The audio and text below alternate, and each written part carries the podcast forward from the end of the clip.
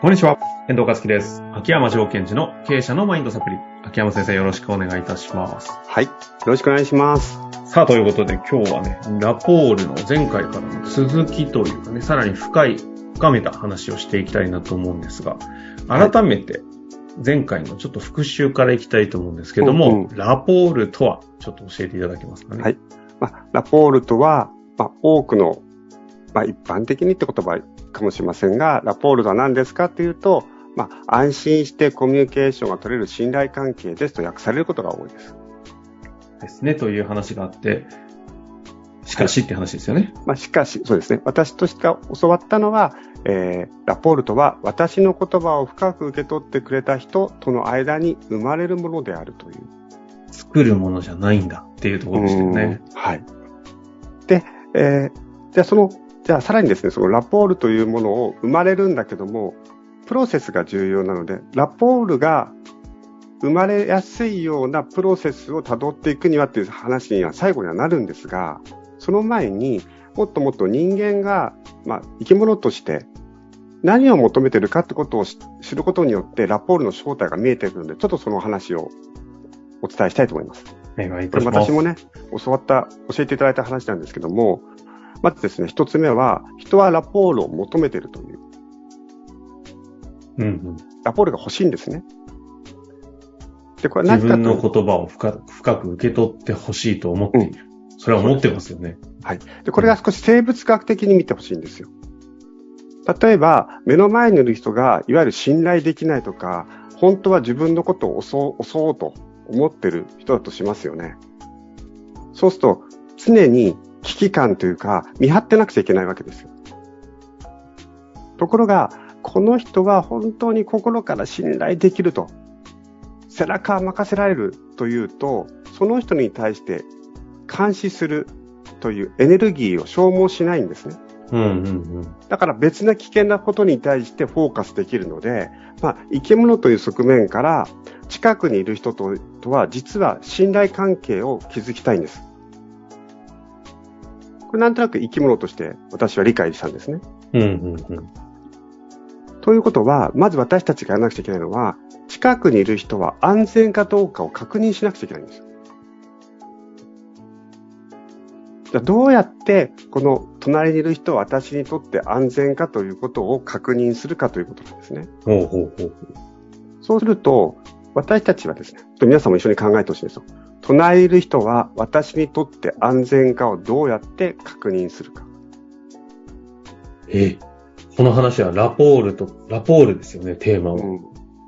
その中において自分の隣の人は安全かどうかをどうやって確認するか。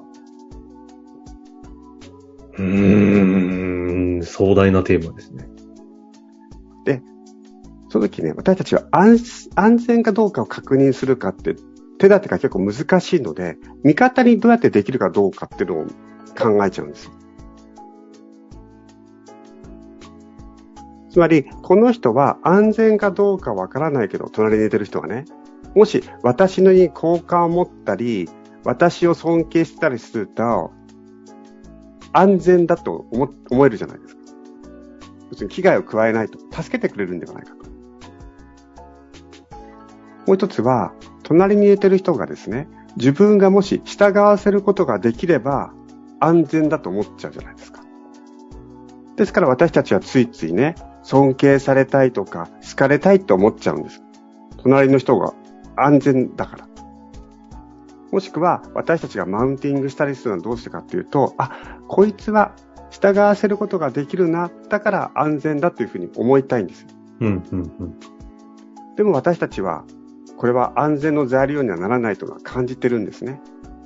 結局、尊敬されたい、尊敬されたらこの人は俺のこと尊敬してくれてるから危害を加えないと思ったところで、それの保証はないじゃないですか。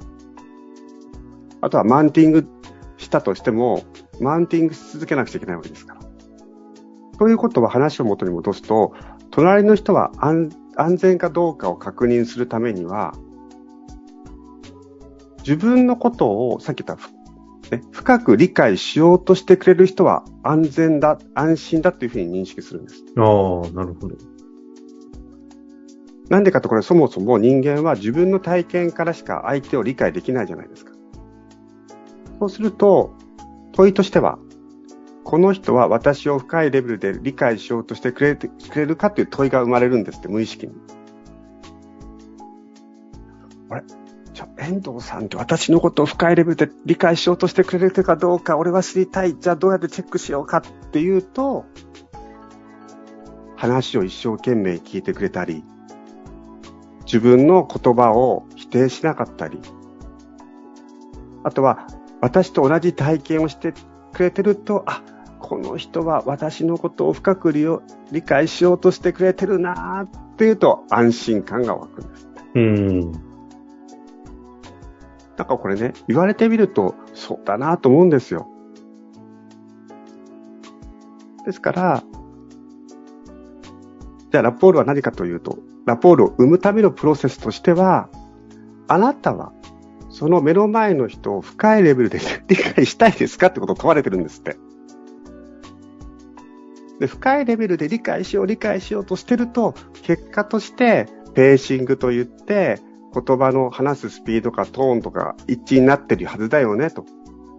深く理解しようとすると、え、ちょっと待って、さっき言ったことはこれで合ってるの？とかってことを、あの、伝え解消するんですって。ああ、自然とってことですね。う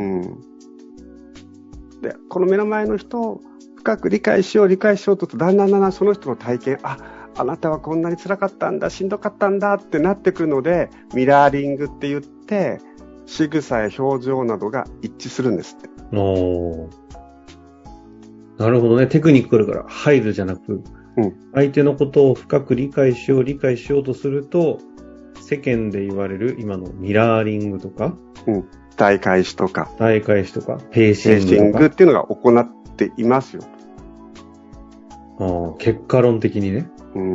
なるほど。まあ、そもそも NLP っていうのは非常に優秀な心理療法家がどうやってこの人は患者さんに対してアプローチしてるのかってことを観察して分析して体系化したものが NLP なので、あ、なるほどなとは思いますね。あの、心を寄せてすごく聞いてくれるおばあちゃんとか、爽快、爽快とか言いながら言われてみると、ものすごいペーシングですもんね。いやこっちより自分のこと分かってんじゃねえかな、みたいな。あれは、そこまさに、なんだなんだ、み、見心から入って、別に彼ら絶対ペーシングなんてことは知らないはずだけど、できてるっていうのはそういうところなんですかね。そうですね。じゃあ、ここまで来てね、私たちは二つ考えなくちゃいけなくて、一つは目の前の人を深いレベルで理解しようとしてるかと、理解したいのかということを、まあ、問いかけていただきたい。で、その答えはそれぞれだと思うんですよ。で、それがいい悪い置いといて、まずは問いかけてみる。で、もう一つは、あのー、いや、目の前の部下は深いレベルで俺は理解しようとは実は思っていないと。それでも自分にはこの責務があるから、なんとかやり遂げたいという場合もあるじゃないですか。そういう場合、私はね、テクニックをテクニックとして使うのもありな気がするんですよ。つまり、今度は逆でいきます。ミラーリングとか、振り返りとか、伝え返しとか、ペーシングを行っていくと、型から入ると気持ちとか感覚が変わるっていうのもありますよね。特に日本はそれが得意で、こう空手とかも型はとりあえず分かんなくてもいいから一生懸命型やっていくと、その心が磨かれるってこともあるので、いやー、今は俺は目の前の部下、各レベルで理解したいとなかなか思えないんだと。悔しいけどと。それは私の本当の正直な気持ちですと。でも今私はこのプロジェクトはどうしても成功させなくちゃいけない。だとするならば、部下のことをより知らなくちゃいけないと。うんうんうん、そのためには本気でミラーリングとか伝え返しとかペーシングをやってみようと。やっていく中で、この人のことを深いレベルで理解しようとしたくなるかもしれないじゃないですか。うんうん。ですから、今自分が目の前の人、特定の人と深いレベルで理解しようとしたいと思、思えてる人は、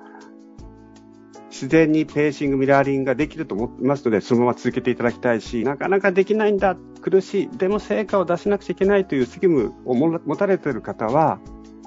うん、これはテクニックだけども、テクニックを繰り返すことによってそういう気持ちにも俺はなれるという可能性を持ってやっていただくといいなというふうに私自身は考えてます。なるほど。そういうことですね。うん、アポールということの前提となるそのマインドみたいなものは、当然相手の言葉を深く受け取るというこの気持ちだけど、一方でそれをやるために結果的に出てくるテクニックがあるので、そのテクニックから入って、そのマインドを手にするか、マインドを前提にやるかっていうのは、うんうん、まあ、両方あるよねと。まあ、でもそうですね。そうですよね。仕事でよくわかんない、初めての人にいきなり、いやー、深く知りたいって、そこまでなんかテクニックから入ろうよという関係もそんな当然ね、存在するでしょうから。はい。まあ、ということでね、ラポール2回にわたってきましたけれども、いわゆるラポールを前提とするテクニックっていうのが、今日、あの、出てきたミラーリングとか、うんうん、あの辺のことが、テクニックとしてはそういうことになるんですか、はい、そうですね。ミラーリングとか伝え返しとかペーシング。あとはそのペーシングの中でも、その声をペーシングするとか、あとは音音質を見てね。あとは呼吸。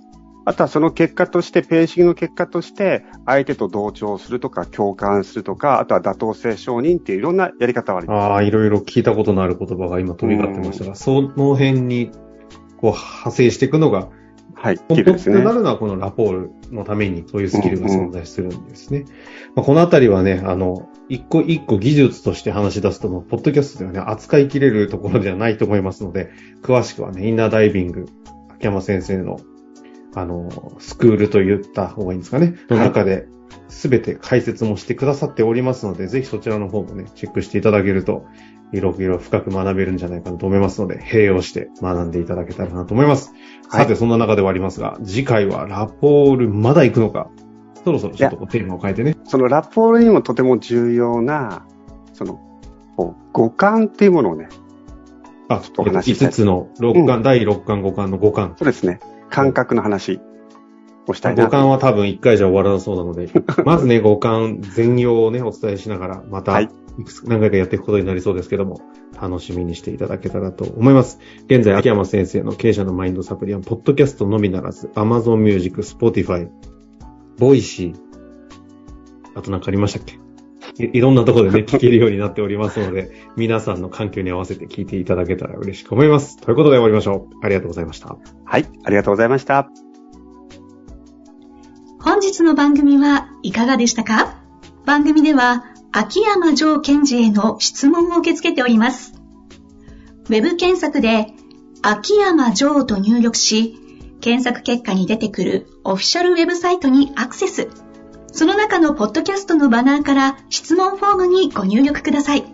また、オフィシャルウェブサイトでは無料メルマガも配信中です。ぜひ遊びに来てくださいね。